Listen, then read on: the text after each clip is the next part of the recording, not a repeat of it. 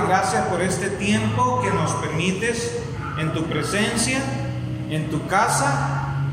Señor, gracias por todo este tiempo que nos has guardado, no solo ahorita, la pandemia, sino antes, Señor, nuestra vida, nuestra adolescencia, nuestra niñez. Has tenido cuidado de nosotros y hoy podemos ver el cuidado amoroso tuyo, Señor. Gracias por tu amor, Señor. Gracias por tu amor. Dígale al Señor, gracias, Señor, porque me cuidas, me amas. Gloria al Señor. Segunda de Timoteo 1, hay unos consejos que Pablo le da a Timoteo. Y yo he titulado este mensaje El consejo para el cristiano en medio de este siglo. Y antes de comenzar la lectura, en medio de todo lo que está pasando, mis hermanos, la palabra de Dios nos sigue guiando. En una generación sin fe, podemos contagiarnos, mis hermanos, de temor. Podemos contagiarnos de tristeza. Podemos contagiarnos de desesperanza. Podemos perder todo lo que Dios nos ha dado. Yo quiero que usted repita esta mañana, Dios me ha dado de su espíritu. Hay cosas que Dios nos ha dado, hermanos, pero no podemos perder lo que Dios nos ha dado. Entonces Pablo le da consejos a Timoteo. Y antes de arrancar con los consejos, quiero decirle que Timoteo, basándonos en el texto, mis hermanos, Timoteo está apagadito, diga apagadito. Timoteo de alguna forma está desinflado, apagado, desmotivado en la obra.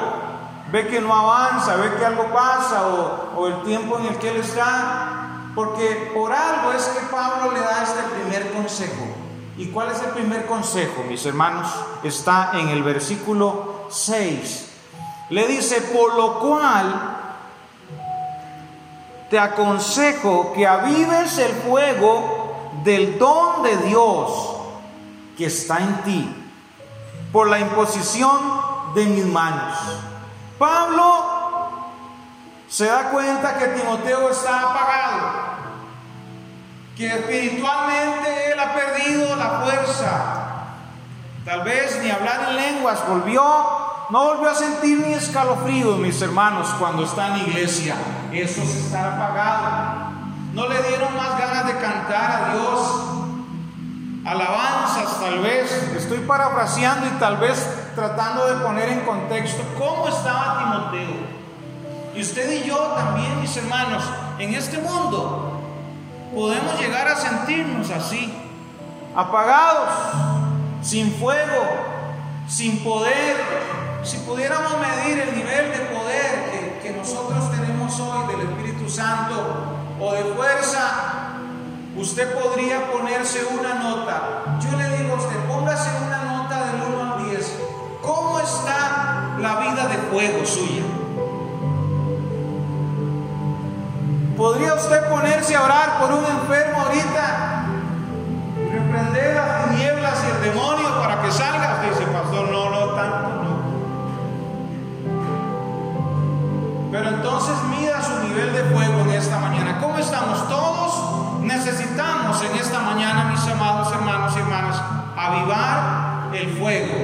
De Dios que está en nosotros.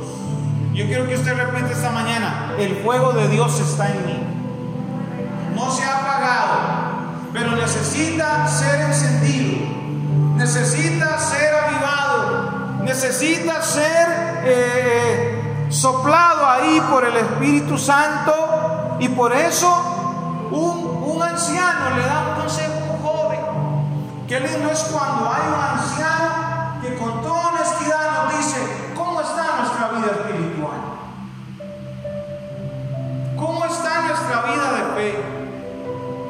Y uno entonces lo que tiene que hacer es decir, sí, tiene razón, estoy, estoy mal Estoy apagado, estoy apagado. Necesito encender esta vida de espiritual en mí.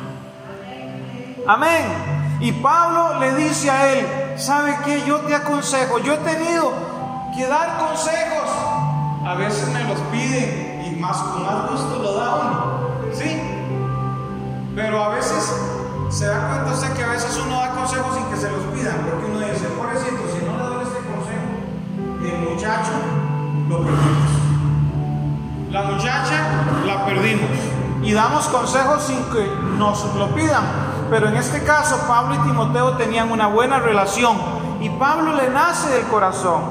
Escribirle a él y le dice, yo te aconsejo y ese es el consejo del Señor en esta mañana para nosotros, mis amados hermanos. Es el consejo del Espíritu Santo. Él nos dice, Él nos aconseja porque Él es nuestro consejero, mis hermanos y mis hermanas amadas. Amén. Es el Espíritu Santo y Él nos dice en esta mañana, te aconsejo que avives el fuego del don de Dios que está en ti ¿Cuántos alaban el nombre de Cristo?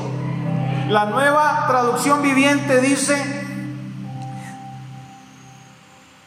gloria al Señor en, en... Lo que voy a leer es el texto siguiente, el 7. Porque no nos ha dado Dios espíritu de qué?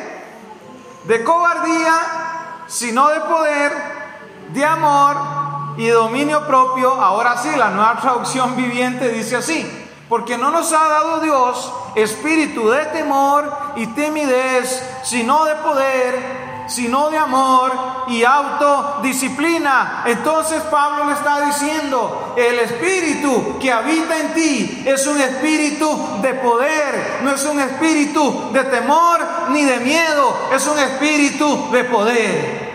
¿Cuántos alaban el nombre del Señor esta mañana y pueden recibir eso en su corazón y decir, sí Señor, yo tengo un espíritu de poder en esta mañana?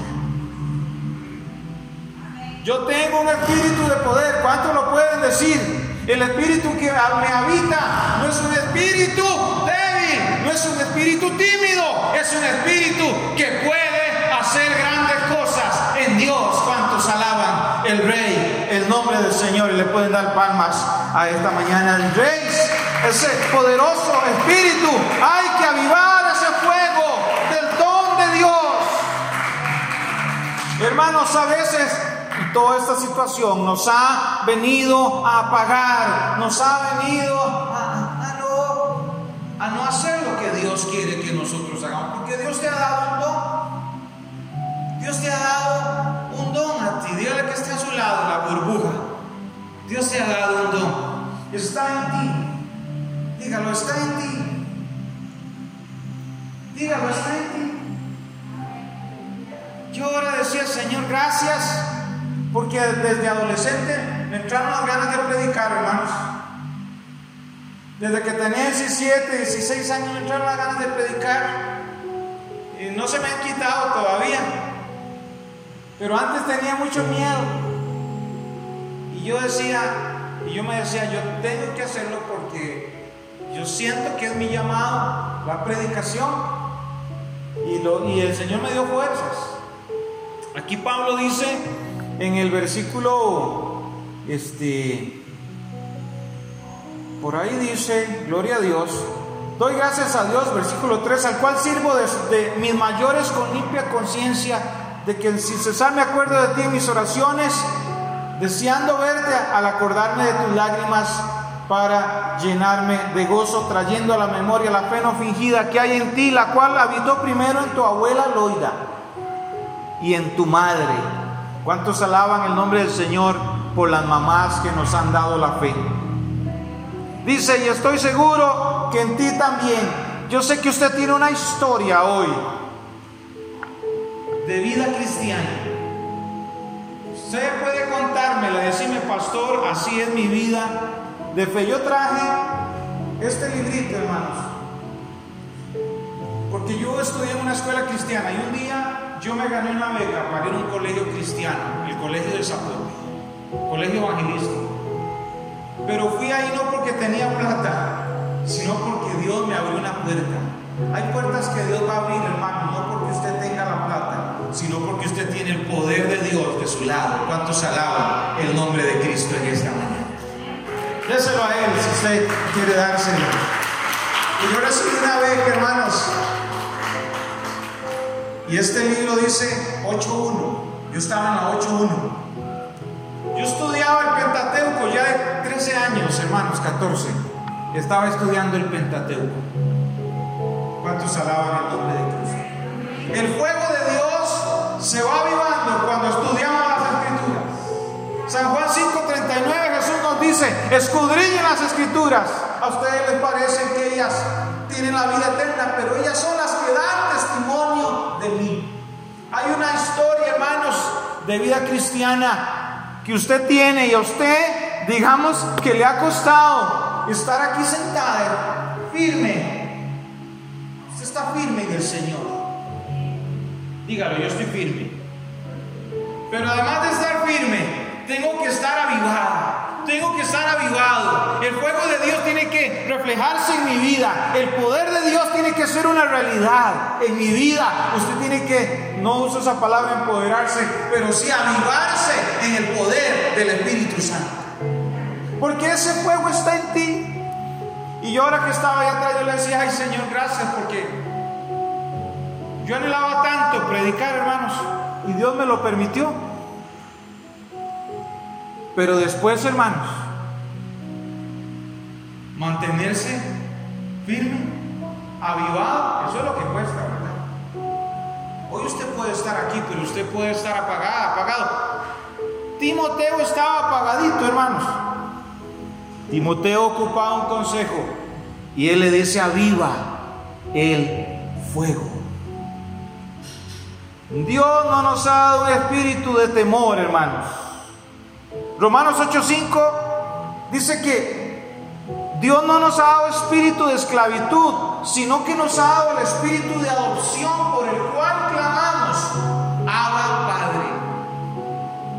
Dios es tu Padre, Dios es mi Padre, Dios nos ama, mis hermanos.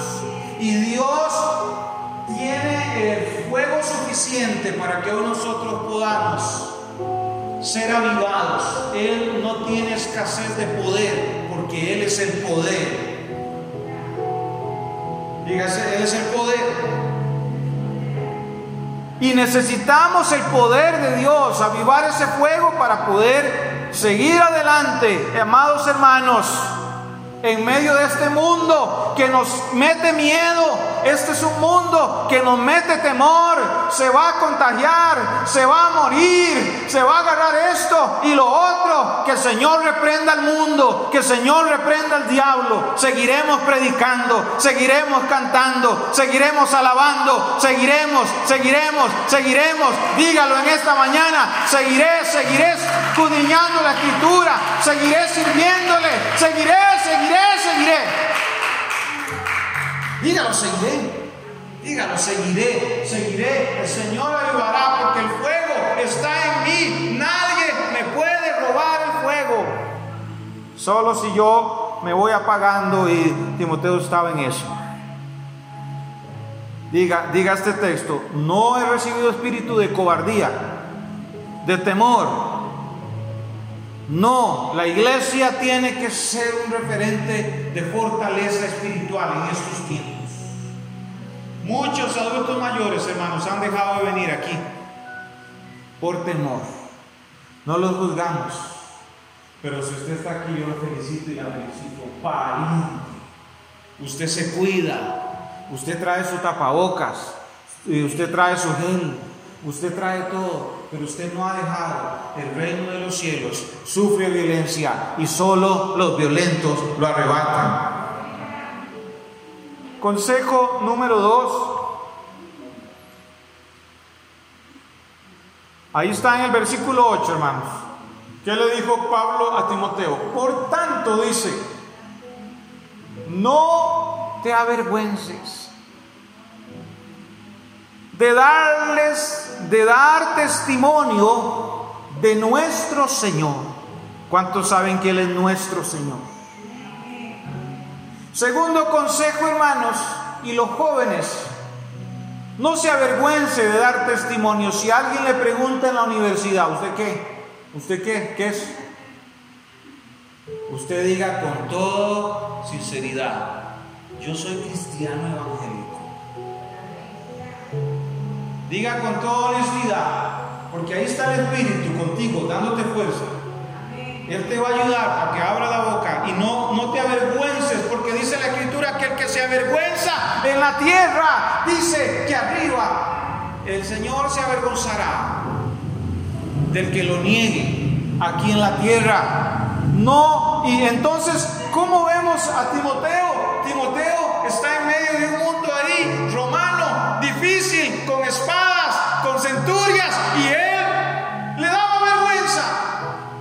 eso Pablo viene y le dice, no se avergüenza de nuestro Señor. ¿Cuántas veces, hermanos, tal vez a nosotros nos han preguntado por nuestra fe y hemos dudado, tal vez? No te avergüences de dar testimonio. Primero de nuestro Señor. Segundo de mí. Muchos se avergüenzan.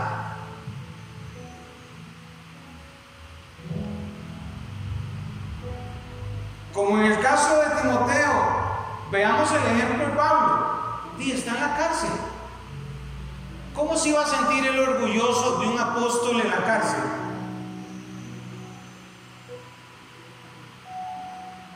¿Cómo se sentiría usted si yo estuviera en la cárcel por predicar el Evangelio? Y le dicen que eso, pastor. Ah, este.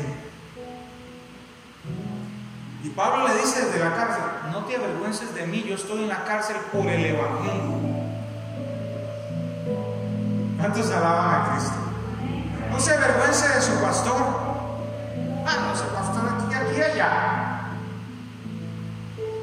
Pablo le dice a Timoteo, no te avergüences de mí.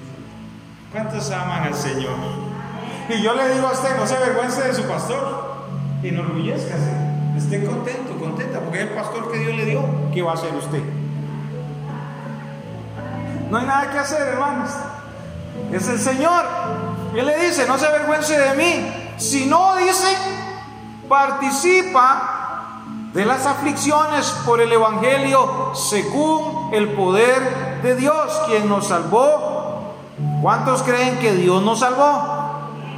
Amén, o los va a salvar. No, Dios nos salvó, dice la Escritura. Dice, nos llamó con llamamiento santo, no conforme a nuestras obras. No es por nuestras obras, hermanos. No es por lo bonito o feo que predique o cante o por lo que hacemos o dejemos de hacer. Es por la gracia de Dios. Un amén ahí dos, es por la gracia de Dios. Él nos llamó como llamamiento santo. Mi llamamiento es santo, hermanos. Su llamamiento es santo. Dígale que está a su lado, tu llamamiento es santo. No deje que nadie te ensucie el llamamiento. Porque quien te llamó es santo. Así nosotros somos santos y hemos de vivir una vida santa delante del Señor. Dice, sino según el propósito suyo y la gracia que nos fue dada en Cristo Jesús antes de los tiempos de los siglos. O sea que Dios tiene un propósito contigo. Muchos están huyendo del propósito de Dios. Aquí hay sillas vacías, gente que está huyendo del propósito de Dios.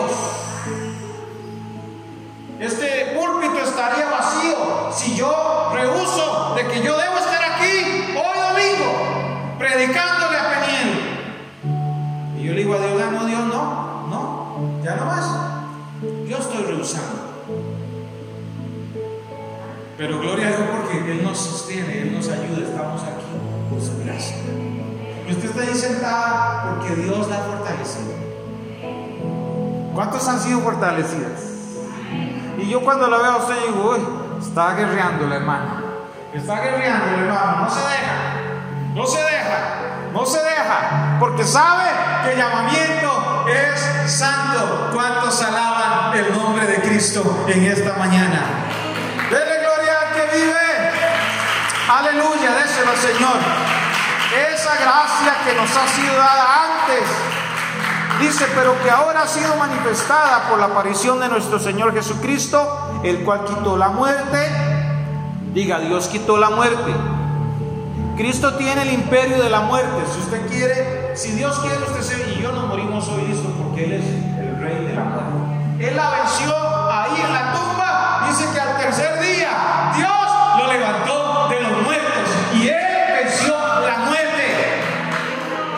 Así que usted y yo nos morimos hasta que Cristo quiera. Él, Él. Sí, amén. Él tiene el imperio de la muerte, lo dice Hebreos. ¿Sí? Pero dice que sacó y sacó a, luz la vida y la inmortalidad por el Evangelio. O sea, el Evangelio trae inmortalidad, hermanos. Qué gran misterio. ¿Quiere usted ser inmortal, o sea, tener vida eterna? Sigue el Evangelio. ¿Quiere tener vida eterna? En el Evangelio hay inmortalidad, porque Cristo es el Evangelio las buenas noticias. ¿Entendieron esto, mis hermanos?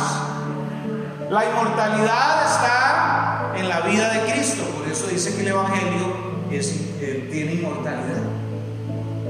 Gloria a Dios. Sencillito, ¿verdad? 11, del cual yo fui constituido predicador, apóstol y maestro de los gentiles. Bueno, ahí tenemos el segundo consejo. No se avergüence de dar testimonio del Señor Jesucristo en, este, en medio de esta generación. Usted tiene que mantenerse firme en el Señor y decir, sí, Dios me está guiando. Diga, Dios me está guiando. Dios me está guiando, diga. Si Dios te trajo a esta iglesia, los que han estado viniendo, yo, yo recibí una palabra del Señor. El que yo traigo a esta iglesia es para quedarse porque yo estaba preocupado, porque estaba lleno de gente. Y Dios me habló allá atrás y me dijo, tranquilo, el que yo traigo es para quedarse. Así que si Dios la trajo a usted, usted, y usted todavía está aquí, es porque usted está en la mano y en el puro centro de la voluntad de Dios. Eso merece unas palmas al que Gloria es al Señor, mis hermanos. Qué lindo es, hermanos. Había alguien le pregunta, ¿y cuándo se va a ir de ahí? Usted, usted le va a decir, nunca hasta que Dios me lleve. Porque ahí es donde Dios me puso. Y ahí es donde voy a crecer.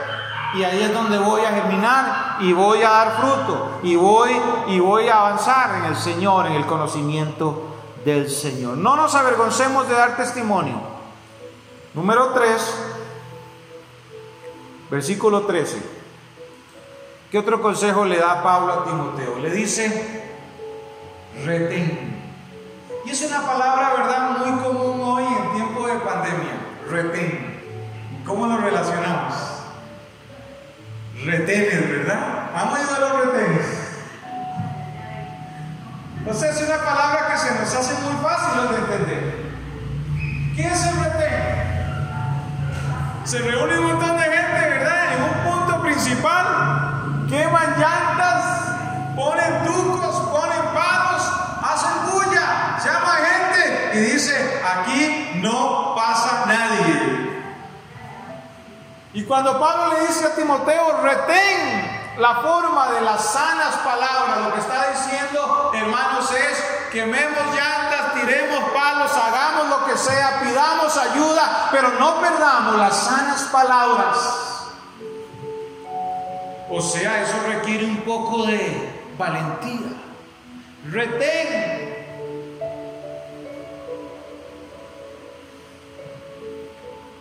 ¿Por qué? Obviamente porque en el tiempo de Timoteo, donde la, donde la iglesia estaba creciendo, la, también la herejía y la falsa doctrina estaba creciendo. ¿Cuáles herejías? Muchas herejías. Entre ellas que Cristo no era Dios, que Cristo no había venido en carne, etcétera, etcétera, etcétera, etcétera. Y que permanecen hasta el día de hoy. Pero así entonces, como hay sanas palabras, mis hermanos, hay palabras que no son sanas. Pablo le dice a Timoteo, retén, y ese es el consejo que el Señor nos da en esta mañana a nosotros. Retén la forma de las sanas palabras que de mí oíste en la fe y amor que es en Cristo Jesús. La nueva traducción viviente lo traduce, valga la redundancia, lo traduce así. Aférrate al modelo de la sana enseñanza. Y primera de Timoteo 6:3 dice así, si alguno enseña otra cosa y no se conforma a las sanas palabras de nuestro Señor Jesucristo. Y Pablo también dice, si alguno enseña otro evangelio, sea anatema. Y anatema es maldito. ¿Qué quiere decir esto? Que usted y yo tenemos que cuidar la sana doctrina, lo que el Señor nos ha enseñado Usted y yo tenemos que cuidarlo y tenemos que cuidarnos de las redes sociales, mis hermanos, los mensajes que se están lanzando por las redes, hermanos, esto se está saliendo de control. Pero usted guarde esto, vean, ¿cuántos tienen esto aquí? Levante su Biblia. Ahí la tienen en electrónico o aquí. Retenga las sanas palabras. Digan esta mañana, yo debo retener las sanas palabras. Debo leer las palabras, son sanas, en ella hay salud, hay sanidad. ¿Cuántos creen que hay sanidad, salud? Debemos cuidar porque hermanos estamos en tiempos donde las falsas doctrinas están nada más de ir a las y usted escuchar cualquier voz. Por eso cuide lo que Dios te ha dado, esa enseñanza que ha recibido desde niño, desde niña. Todos estos años no los eche a perder. Y si usted tiene una duda, para eso está la palabra de Dios. Y yo le he dicho a la iglesia, si no está en la palabra, no es cierto. Si no está en la palabra, no es cierto, porque Jesús dijo, escrito está. ¿Qué le dijo a Satanás? Escrito está. Al Señor tu Dios adorarás y a Él solo servirás. Porque Él estaba diciendo, ah, láncese ahí. Porque dice la Escritura Señor lo reprende. Escrito está. Hermano, cuando Satanás venga a tentarte, saque la palabra de Dios. Dice que es como espada de filos que penetra. Cuando usted lanza la palabra, ¿sabe qué está haciendo la palabra, hermano? Es una espada. La espada más filosa que usted puede conocer no se compara a la palabra de Dios. Cuando usted lanza la palabra, el inconverso siente donde le están haciendo.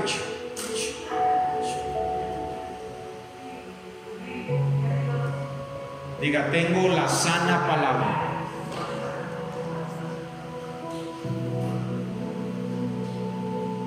Entonces algunos agarran espíritu guerrero, ¿verdad? Porque dicen, ah, tengo la espada, pero hermanos, tenemos la espada del espíritu. Y es la palabra de Dios que Él nos ha dado. Úsela.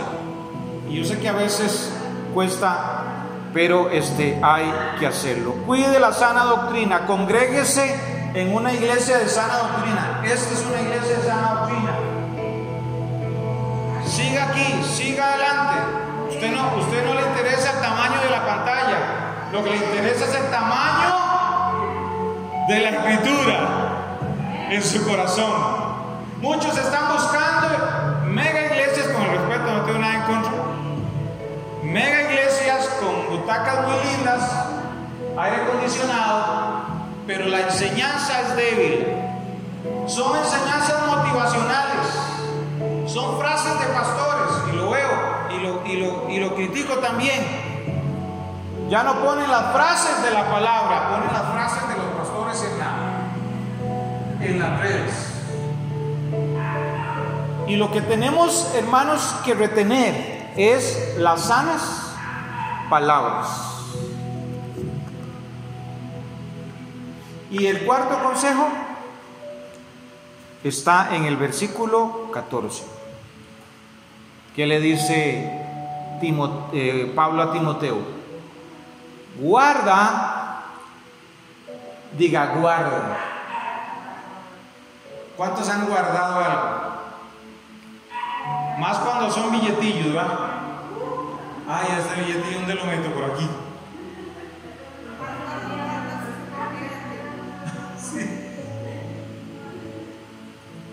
Y agarramos y lo guardamos, sí Señor, que no se me olvide dónde lo puse.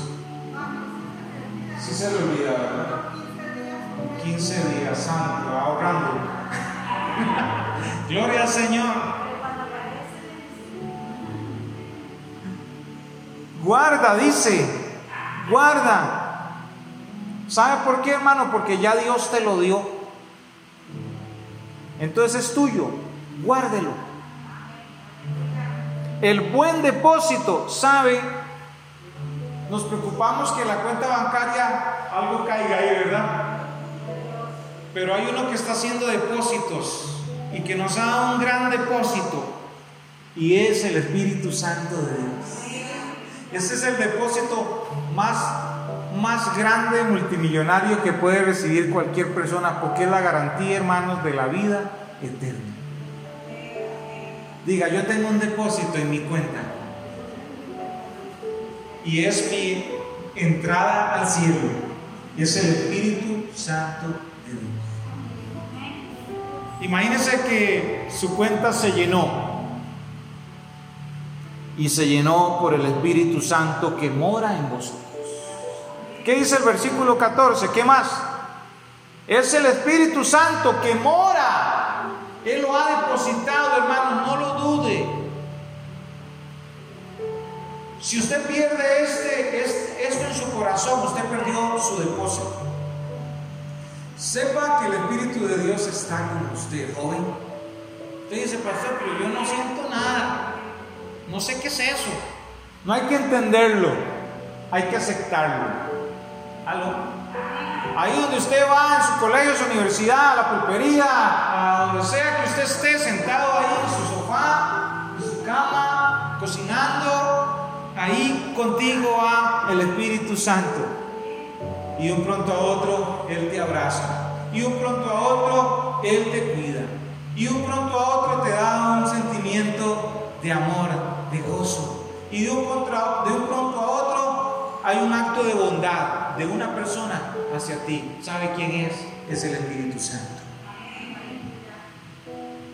Yo he estado viendo esta semana, hermanos, actos amorosos de Dios. Yo le he dicho a mi esposa, amor, vi esto que me pasó y vi el amor de Dios para mí. ¿Cómo ha visto usted el amor de Dios? Ese depósito. No debe de creer que el Espíritu de Dios mora en usted. Él está contigo para ayudarte, para sostenerte. Aunque sea dura la cosa, yo no sé cómo estaba Pablo, pero Pablo se identifica con él y le dice en el 15, ya sabes Timoteo, a mí también me abandonaron.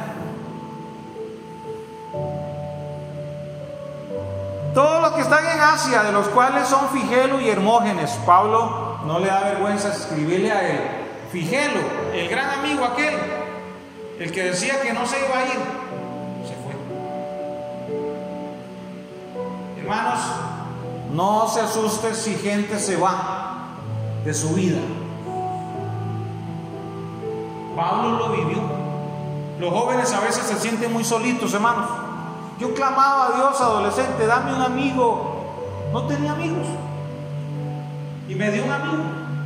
Primero el Espíritu de Dios, Jesús. Y es un amigo que vive en Nueva Zelanda ahora y siempre nos llamamos y todo como si fuéramos hermanos. Es un amigo que Dios me dio. Pero qué duro cuando la gente se va.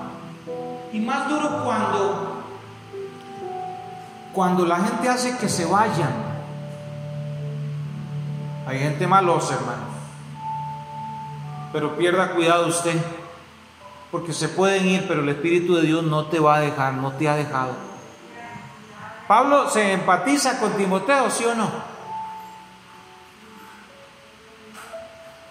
Hermanos, en el ministerio uno, pastor y pastora, así como Pablo debe estar acostumbrado, y el cristiano debe estar acostumbrado a que le den la espalda, a que lo dejen, a que no lo apoyen. Pero así tenemos que seguir adelante. Por eso Pablo dice, guarda el depósito, porque es el Espíritu Santo, hermanos, al final el que nos va a acompañar después de la muerte hasta la puerta del cielo. ¿Cuántos quieren guardar ese depósito? Qué lindo. Tenga el Señor misericordia de la casa de Onicéforo, porque muchas veces me comportó, no se avergonzó de mis cadenas. Ve que, ve que Timoteo estaba avergonzadillo de Pablo. Pablo encadenado ahí. Ese era el apóstol de, de Timoteo, un hombre en cadenas. Sino que cuando estuvo en Roma me buscó solícitamente y me halló. Concédale Señor que haya misericordia cerca del Señor en aquel día. ¿Y cuánto nos ayudó en Éfeso? Tú lo sabes mejor. Así que guarde usted el depósito. Cuide el Espíritu Santo. Tenga comunión con Él, háblele. No, no, no trate de sentirlo. Él está contigo esta mañana. ¿Aló? Yo sé que mi esposa está conmigo hoy. ¿Sí? Usted sepa que el Espíritu de Dios está contigo. Dígale que está a tu lado. El Espíritu está contigo. Les dije cuatro consejos, ¿verdad? Buenísimos. Amén. Número uno, avive el fuego del don de Dios. Póngase a servirle a Dios. Yo felicito a mi hermana, eh, esta hermana blanca, vea, ya se echó a pista, está avivando el fuego. Aleluya. ¿Cuántos alaban a Cristo por ella? ¿Ve? Es un ejemplo, hermanos. Déselo Señor. Usted tiene que avivar el fuego. Dos, no se avergüence de dar testimonio, hermanos, del Señor. Tres, retenga la forma de las sanas doctrinas. Cuide la sana doctrina. Si usted tiene una duda, para eso tiene pastor bien preparado, ¿verdad? La gloria es a Cristo. Y cuarto, guarde el buen depósito por el Espíritu Santo. Hay una cuenta espiritual que ha sido llena por el Espíritu de Dios. Amén. Ahora, apliquemos este mensaje. Y aquí es donde les digo, pon atención. Muchos cristianos han perdido o están perdiendo el don de Dios. Por el afán tal vez de no enfermarse o póngale todo lo que sea, están perdiendo el don de Dios. Se han llenado de temor al COVID, a morir, a contagiarse o por otras razones. Muchos el temor les está pudiendo ganar. Pablo dice, no te ha dado Dios espíritu de temor, de cobardía, sino de poder, de amor y de dominio propio.